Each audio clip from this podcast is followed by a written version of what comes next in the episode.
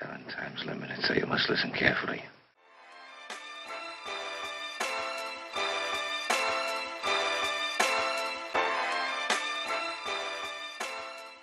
Всем привет, это подкаст Urban Lights, его ведущие Коля и Ваня. Всем здорово. Сегодня мы собрались на запись нашего второго выпуска про моногорода.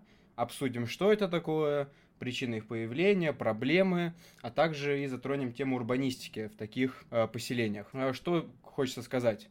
Сейчас лето, уже конец августа, скоро выходить на учебу. Ванек, ты готов?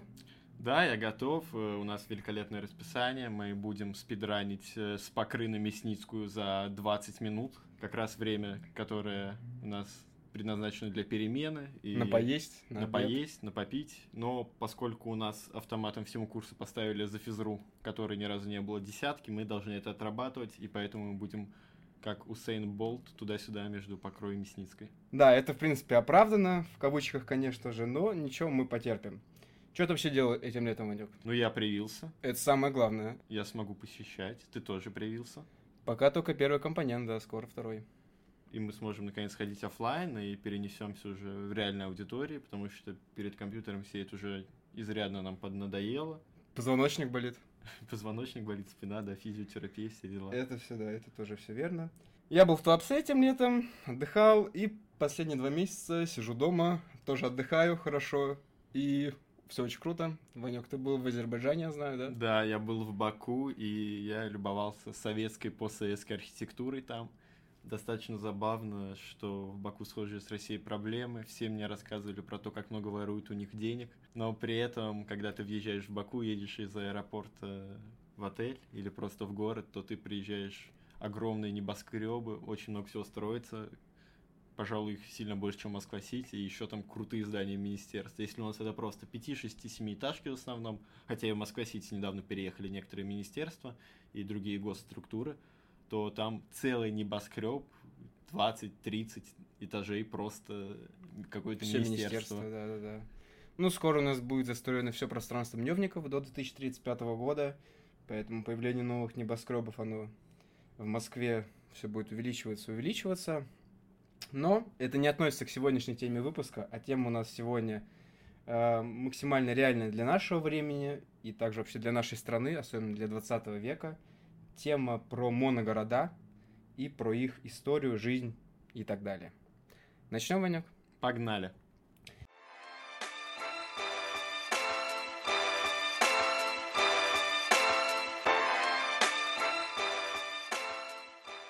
Итак, вообще моногорода. Многие думают, что это что-то отдаленное, что-то там где-то далеко, с чем никто никогда не связывался. Но я уверен, что есть люди, которые нас слушают, и они сто процентов из этих моногородов. У тебя, Ваня, есть какие-то знакомые приятели из моногородов? Э, Ну, есть несколько знакомых, но в реальной жизни я с ними не виделся. Скорее, я общался с ними больше онлайн. Ну вот да, у меня таких знакомых, наверное, только один. И еще наш, наш с тобой общий приятель из вуза, но это зато, да? Ну да, это, Закрыто административно-территориальное образование. да, это Наукоград, в общем, и это немножко другое, хотя чем-то смахивает на моногород своей структурой и экономической и социальными связями. Да, Ванек, ты абсолютно прав. А, вообще моногорода. Их по-другому называют монофункциональные или монопрофильные. Моногород это просто сокращение. Моно это приставка, которая относится к единственному числу. Ванек, всем известный город Магнитогорск. Хоккей, металлург.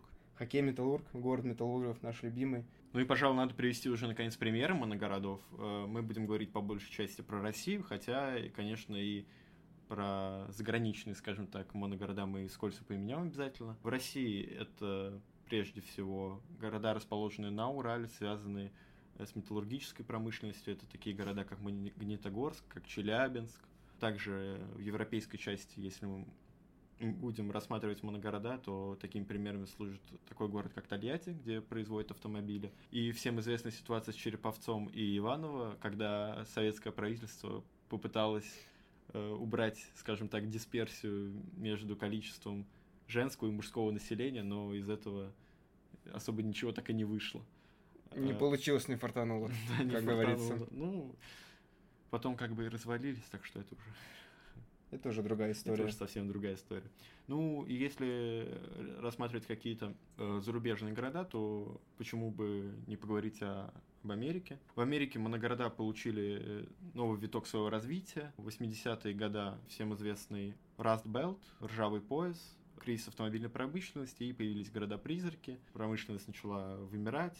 Всем известный пример — это город Детройт, когда ушла промышленность оттуда, то город начал загибаться, а поскольку Детройт был по факту моногородом, связанный с автомобильной промышленностью, то там сейчас все печально, и уже многие годы, даже десятилетия, множество различных программ и проектов пытаются реализовать, но даже у американцев, у которых немало денег и опыта подобных проектов, э, ничего не могут сделать. Одним из примеров э, моногородов в США служит город Пульман – это моногород, который производит железнодорожный вагон, и он был достаточно успешный почти весь 20 э, век.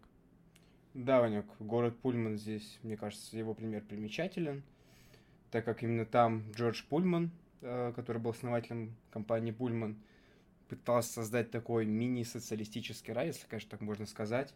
Создал комфортные условия для жизни, для развития, для отдыха своих работников.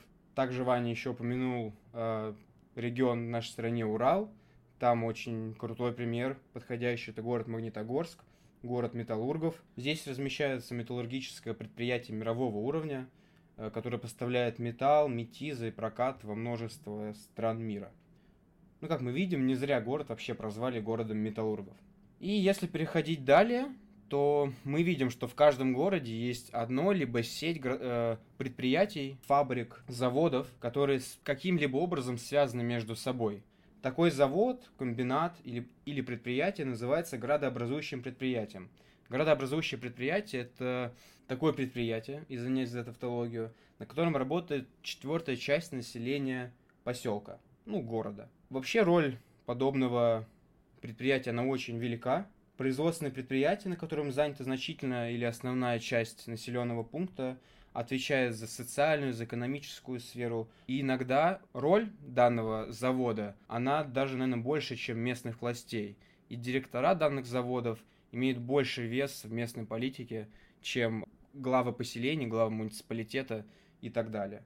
И, Ванек, наверное, самый хайповый пример, самый мейнстримный, это Норильский никель, расположенный в городе Норильск, и в окрестностях. Всем печально известно в этом году э, разливом нефтепродуктов. Ты помнишь это, Ваняк? Да, я помню, как экологи в очередной раз били тревогу, и на самом деле это было достаточно серьезное и печальное происшествие. Мы понесли значительные экологические потери. Ну, как уже понятно, Норильский никель – это градообразующее предприятие. По данным на 2019 год, в нем работает целых 74 тысячи человек, и около 50 тысяч трудится в Норильском промышленном районе, так называемом НПР. То есть это сам Норильск и его окрестности. Да, Норникель имеет э, огромное влияние на жизнь местных жителей, как э, и социальную, так и экономическую, и по факту может даже диктовать э, условия местному населению. Также Норникелю принадлежит небезызвестную, как минимум в России, авиакомпания Nordstar, местная топливная энергетическая компания – а также еще несколько смежных предприятий. Но если мы с Саньком скажем, что Норникель полностью контролирует город, то, наверное, это не будет преувеличением. Нет, это так и есть. Мы видим, что социальная сфера, экономическая, даже экономическая, наверное, полностью, полностью завязана на работе и функционировании э, Норильского э, никеля. Да, Колян, таким образом, если мы будем выделять какие-то главные детали и общие черты моногородов, то мы сможем дать ему определение. Монопрофильный город – это территориальное образование, на территории которого действует одно или несколько предприятий, функционирующих в одной отрасли или тесно связанных между собой отраслях, и от успеха которого зависят экономические и социальные аспекты жизни самого поселения. Так, ну мы разобрались с сутью моногородов в целом, поняли, какой они вообще имеют вес, поняли, что такое градообразующее предприятие и про его роль в самом таком поселении. Ну а дальше я предлагаю перейти уже к истории моногородов в нашей стране.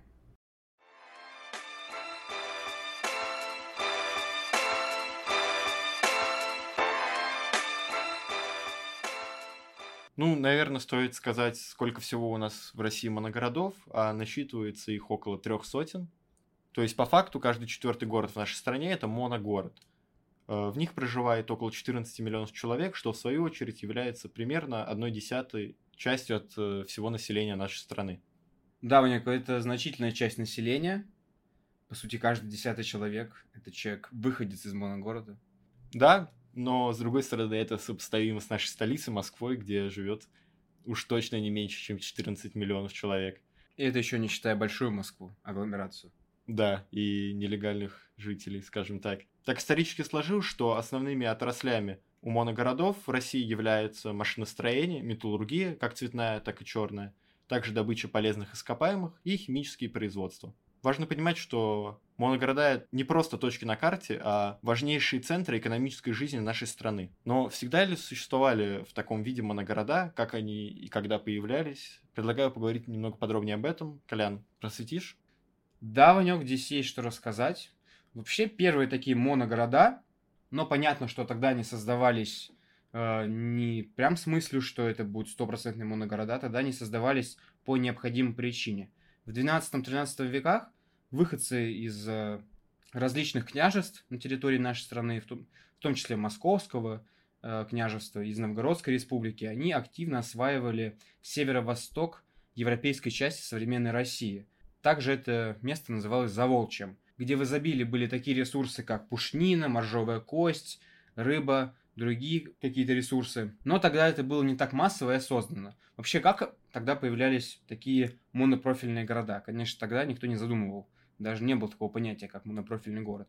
Просто строили различные крепости и остроги для создания какой-то военной единицы и для защиты э, земель от недруга, чтобы подтвердить тем самым свое владение. Ну вот как-то так выглядит Ванек. Самая первая, можно сказать, нулевая точка отсчета появления монопрофильных городов, но еще не полностью массовая и осознанная. Первая волна появления монопрофильных поселений начинает свой отсчет с правления Петра I, когда первый царь из рода Романовых запустил необходимую для России того времени индустриализацию.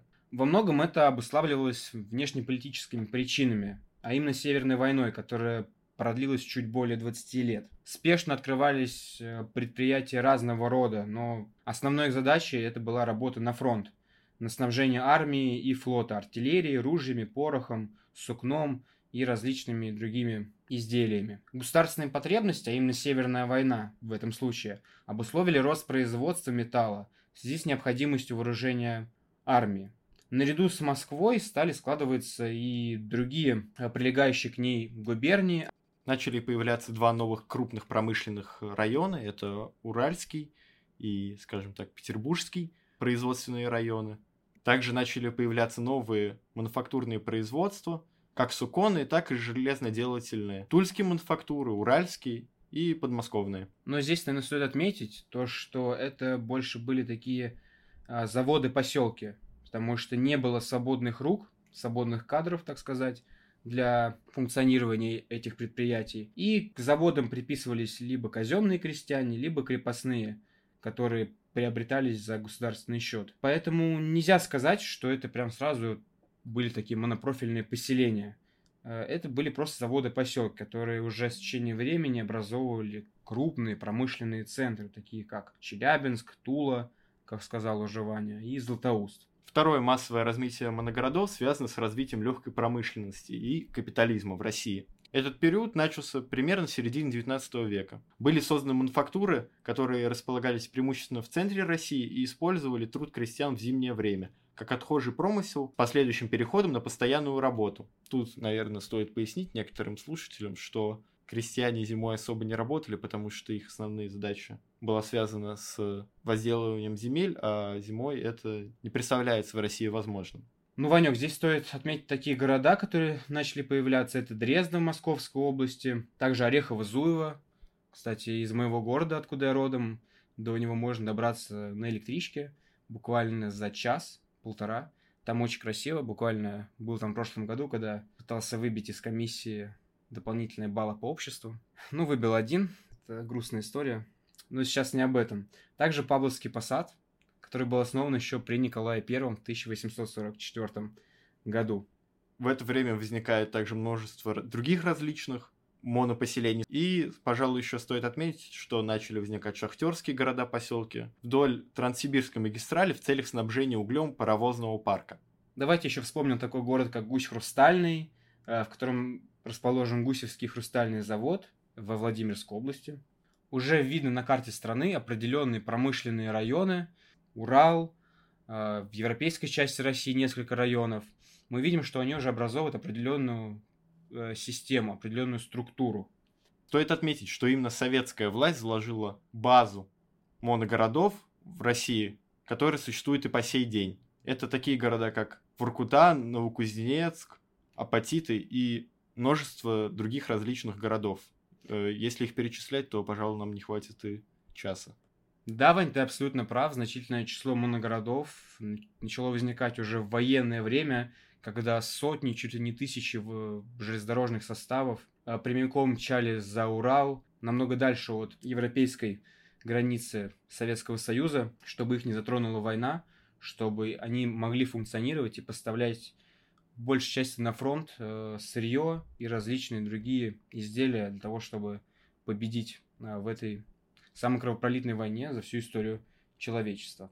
В послевоенный период уже наблюдается немного другая тенденция, а именно рассредоточение производства из крупных городов и активного привлечения рабочей силы из местного и сельского населения. Ну, стоит заметить, что такое массовое возникновение моногородов в Советском Союзе связано прежде всего с экономикой которая была тогда плановой, которая после распада претерпела значительную трансформацию, и сегодня в России у нас все-таки рыночная экономика. Да, Вань, ты абсолютно прав. Именно в Советском Союзе этим управлять было намного легче, потому что была плановая экономика, так сказать, все было э, на одной карте, все было видно. Также стоит отметить, э, если мы немножко отойдем от темы, создание крупных наукоградов и закрытых административно-территориальных образований. Э, вообще первый пример это Академгородок в Новосибирске. Уже позже были созданы там Обнинск, Троицк, Черноголовка, Зеленоград и другие. Какой вывод вообще можно сделать из этого, Ванек? Ты как считаешь? Ну, вывод напрашивается сам, что моногорода играли огромную роль в экономике Советского Союза, но сегодня они уступают свои позиции – а также появляются такие проблемы, как проблемы моногородов.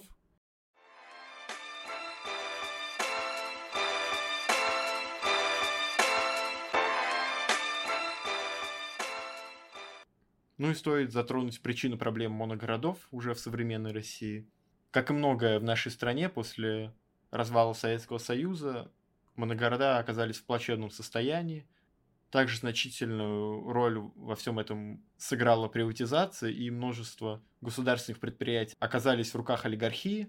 Не забываем про шоковую терапию, которая нанесла тоже огромный удар по различным заводам нашей страны. Вообще отдельная история про города, которые расположены на севере и на крайнем севере нашей страны, потому что в советское время туда стремились, туда хотели, там были высокие зарплаты, отличные жилищные условия – там была еда, которой не было даже в Москве и в других важных и больших городах нашей огромной страны. Но в 90-е все это развалилось, огромный отток населения, некоторые города просто вымерли, огромная часть предприятий просто умерла Вспом... во всех смыслах этого слова.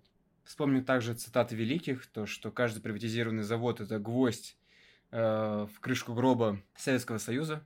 Безусловно. Но это далеко не все проблемы, которые возникли после распада Советского Союза. Про другую проблему скажу я.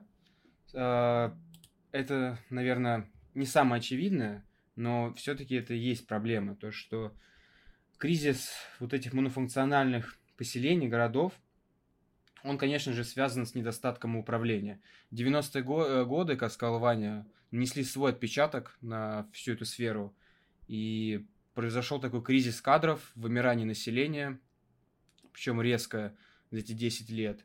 Так получилось, что в 2000-е мы уже лишились эффективных и профессиональных кадров, которые были в том же Советском Союзе, и которые, ну как бы кто ни говорил, но более-менее успешно э, управляли моногородами. Э, здесь мы даже говорим не о каком-либо жилищно-коммунальном хозяйстве или благоустройства городской среды, мы берем макро взгляд на всю структуру таких монопрофильных поселений.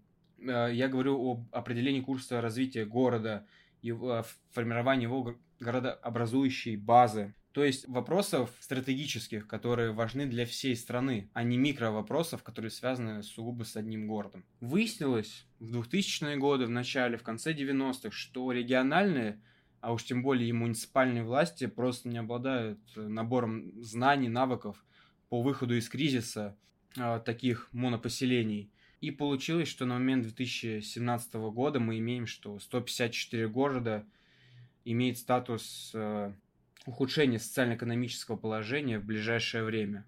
И только 71 находится в зеленой зоне, так, так сказать, со стабильной социально-экономической ситуацией. Это, конечно же, все плачевно, и здесь уже даже не капитализм, а отсутствие профессиональных кадров, которых есть такие знания, которые могут применить и зарубежный опыт, и взять что-то из прошлого страны, и, и соединить это все воедино, и управлять таким монопрофильным поселением. Понятно, что монопрофильное поселение в сфере управления – это управление необычным городом, да, Ванек, все-таки? Здесь есть как бы своя изюминка, ты, ну, я считаю. Да, это, безусловно, трудная задача, с которой справится далеко не любой управленец, так как это связано особенностью экономики мировой. Это, прежде всего, сегодня рыночная экономика. Какие-то ресурсы могут быть востребованными. Возможно, придется переоборудовать, усовершенствовать комбинаты или заводы, которые находятся в этом городе. Также нужно следить за тем, чтобы не было слишком сильного оттока населения, а пытаться, наоборот, привлекать новых жителей. Однозначно, да. Также, как вариант, это добавить еще одну специализацию города и вывести его из раздела монопрофильные города, тем самым выведя его из кризиса, дав ему новый виток жизни, подтолкнув к миграции в этот город, а также хотя бы в том, чтобы люди оттуда попросту не уезжали. Ну и, безусловно, во всем этом нам может помочь такая наука, как урбанистика. Да, которую мы изучаем в течение уже, получается, года, Ванек. Получается, что так, трудно поверить, но да, сразу стоит отметить, что урбанистика не является ключом к решению этой проблемы, а является лишь важной частью решения проблемы моногородов. Существуют экономические проблемы, которые урбанистика просто решить не под сил. Да, Ванек, это так и есть. Но опять же, здесь стоит помнить, что финансирование таких моногородов, хоть и существует у нас программа, которая в 2019 году была запущена, и которой было потрачено 58 миллиардов рублей, но кто бы что ни говорил, все-таки такие монопрофильные города находятся плане финансов а, в минусе, и поэтому нужны э, недорогие решения, быстрые, но которые способны в долгосрочной перспективе принести какие-то э, дивиденды. И таким выходом, нам кажется, это тактический урбанизм. Что вообще такое тактический урбанизм? Тактический урбанизм – это воплощение в реальности недорогих и быстрых решений, которые могут в перспективе принести крутой и долгосрочный результат, который будет радовать жителей города на протяжении нескольких лет, а то, может быть, даже и десятилетий. Но не все управленцы, мы уверены, знакомы с тактическим урбанизмом, и поэтому продолжают гнуть старую линию, чтобы выбить из центра побольше финансирования и вообще не прислушиваться к каким-то новым модным тенденциям в сфере градостроительства. Я не уверен, что даже многие ездят на какие-то международные форумы, да и даже и форумы на нашей стране. Вот недавно прошел Мосурбан форум, на котором обсуждались а, важные проблемы архитектуры, строительства, градостроительства. Тем не менее, хочется подчеркнуть, что тактический урбанизм не является решением как таковым. Если проводить аналогию, то тактический урбанизм – это лишь гаечный ключ в чемоданчике сантехника. Также хочется отметить, что последние несколько лет набирает популярность словосочетание «проблема моногородов». На самом деле, это словосочетание является не совсем корректным и честным по отношению к моногородам, потому что они не являются проблемой как таковой. Это данность, которая присуща с нашей стране, с которой мы должны работать. В общем, мы должны как-то усовершенствовать моногорода и помогать им, а не считать их огромной проблемой. И выделение такой проблемы, как проблема моногородов, является абсолютно некорректной и лишь говорит о некомпетентности тех людей, которые говорят о ее существовании. Ванек, ну здесь сложно поспорить. Все-таки, да, моногорода это значительная часть нашей Родины, уже которая сложилась в определенную систему, и поэтому как-то их выделять и говорить, что это прям целая проблема, тоже считаю так делать нельзя. Но какие итоги мы можем подвести? Все-таки, что моногорода не так уж и далеко, как многие, я уверен, думали э, до прослушивания этого подкаста. Они совсем рядом, они каждый день живут, развиваются, там существуют люди, которые работают на градообразующих предприятиях, которые ежедневно поставляют продукцию на рынки России, на мировые рынки, особенно в сфере металлургии, машиностроения, химической промышленности. А с моногородами можно и нужно работать, потому что моногорода — это, как сказал Ваня, данность, которая досталась нашей стране во многом из советского времени, также вспомним времена Петра и времена капитализма раннего в Российской империи. Поэтому, Ванек, проблема обширная, возможно, даже нам с тобой придется ее когда-либо решать через э, пять лет, когда мы выпустимся, или уже даже, получается, 4 года, да? Ну да. Мой второй курс уже, да. А на этой прекрасной ноте мы хотим с вами распрощаться. Мы считаем, что представили ее в полном свете. Все основные аспекты жизни таких поселений мы выявили, разобрали историю, определили, что такое моногород, определили роль городообразующего предприятия в жизни монопрофильных поселений. И прощаемся на этом, Ванек. Всем огромное спасибо, если вы дослушали нас до этого, то я просто в восторге от вас. Спасибо большое, что слушаете нас, и надеемся, что придете послушать нас еще. Всем спасибо, всем пока. Ищите нас на доступных подкаст-платформах, такие как Google, Яндекс, Spotify, еще различные много, которых мы создали. То есть про Apple, которые мы решили не говорить. Да, ну, кстати, Apple, что самое интересное, там больше всего прослушиваний. Вот. Э, на Яндекс Музыке практически нет, можно было не делать, но это, конечно, все шутки. Вот, еще раз, конечно, всем большое спасибо. Всем пока. ББ. Всем ББ.